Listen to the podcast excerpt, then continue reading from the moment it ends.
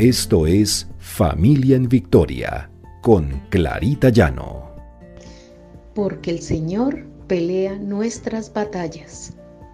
R12 Radio, más que radio, una voz que edifica tu vida.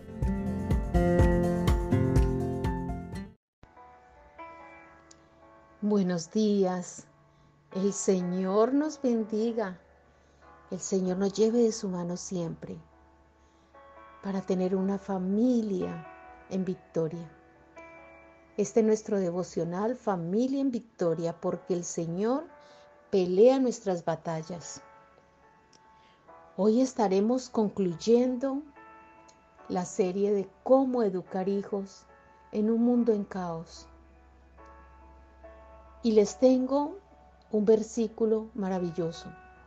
En el Salmo 147.3 el Señor dice, Él sana a los quebrantados de corazón y venda sus heridas. Tenemos muchas heridas en medio de nuestra familia. Los padres con los hijos, los hijos con los padres. Y a veces nuestros hogares tienden a desmoronarse a pesar de nosotros haber puesto nuestro mayor esfuerzo como padres en que nuestros hijos vayan por el buen camino, en que todo pueda marchar de acuerdo a la voluntad del Señor, a veces se nos sale de las manos. Y por eso hay roces, hay roces entre los padres, los hijos, entre los hermanos. Y tenemos que poner este hogar nuestro en manos del Señor para que Él lo restaure. Para que Él cada día obre en cada uno de nosotros, en cada una de las personas de nuestro hogar. Pensemos que sanar nuestro hogar, nuestras relaciones, es un proceso. Que a veces hay heridas en el corazón que tardan en sanarse. Que a pesar de que le hemos orado al Señor, a pesar de que estamos constantemente buscando de su palabra, estamos todavía en una situación en que no vemos restauración, a pesar de pedir perdón una y otra vez. Bueno, sigamos orando por esa restauración, para que haya un verdadero perdón y una verdadera reconciliación, para que el Señor entre en cada uno de los corazones, para que toque cada uno de los corazones, para que nos cambie, para que cambie las actitudes. Debemos ser constantes y firmes en mejorar esas relaciones en el hogar. Pero hay personas tercas, hay personas en el hogar que no quieren reconocer, que no quieren reconciliarse, que no quieren cambiar y solamente el Señor las puede cambiar. El Señor dijo, tiempo de llorar y tiempo de reír, tiempo de abrazar y tiempo de abstenerse de abrazar. Eclesiastés 3, 4 y 5. Somos sensibles, tenemos sentimientos y estas, esta falta de reconciliación o falta de buenas relaciones en nuestro hogar nos lastiman. Pero ahí está el Señor, el Señor que irá sanando Solamente el Señor puede sanar. Puede sanar heridas, puede sanar esos corazones rotos, puede quitar todo rencor del corazón, puede quitar toda malicia. Entonces, peguémonos del Señor, orémosle al Señor por nuestros hijos, para que sane sus corazones, por nosotros. En Segunda de Reyes 25 dice, He oído tu oración, he visto tus lágrimas y voy a sanarte.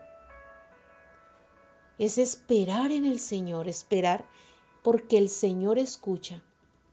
Cuando nosotros nos dirigimos a Él a través de la oración, confiando en Él, Él cambiará, cambiará vidas, cambiará corazones y cambiará sentimientos. Y lo que sentimos es válido.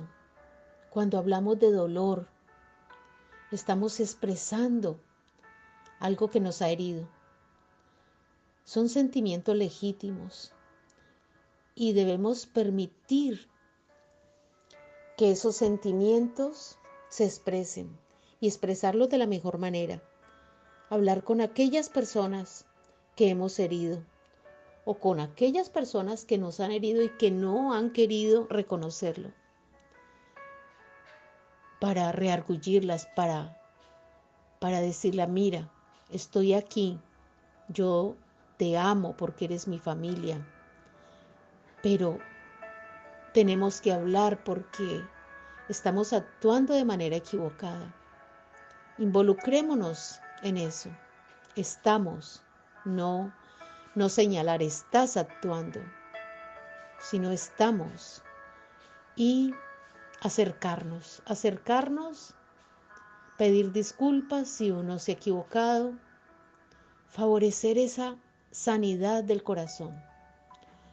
Cuando decimos lo siento de manera de manera sincera y ponemos esta sinceridad en manos del Señor, el Señor obrará. Y el Señor va a reparar todo aquello que está roto, todo aquello que nos ha hecho daño. Pero tiene que haber disposición, disposición de ambas partes, de la persona que hirió y de la persona herida. Entonces el Señor sanará y limpiará nuestras lágrimas. Pensemos que siempre habrán situaciones en el hogar que nos dieran, situaciones que nos hagan sentir tristes, que nos hagan sentir mal, pero ahí está el Señor, el Señor que restaura, el Señor que cambia, el Señor que renueva, el Señor que transforma. Orémosle al Señor y pidámosle que sea Él transformándonos, cambiando nuestros corazones. Y acordémonos de lo que nos dice Jeremías 30, 17. Yo haré venir sanidad para vosotros. Él restaurará el Señor no nos dejará perecer. El Señor peleará nuestras batallas para que nuestra familia vaya en victoria. Oremos. Padre amado, te damos gracias, Señor. Gracias por nuestra familia, porque es la base principal, Señor, de esta sociedad, es la base principal de nosotros como personas es donde crecemos, es donde aprendemos, Señor. Te pedimos para que restaures corazones, para que esas heridas que hay en medio de nuestra familia sean sanadas, Señor. Para que aquellos que hemos cometido errores podamos reconocerlo y pedir perdón.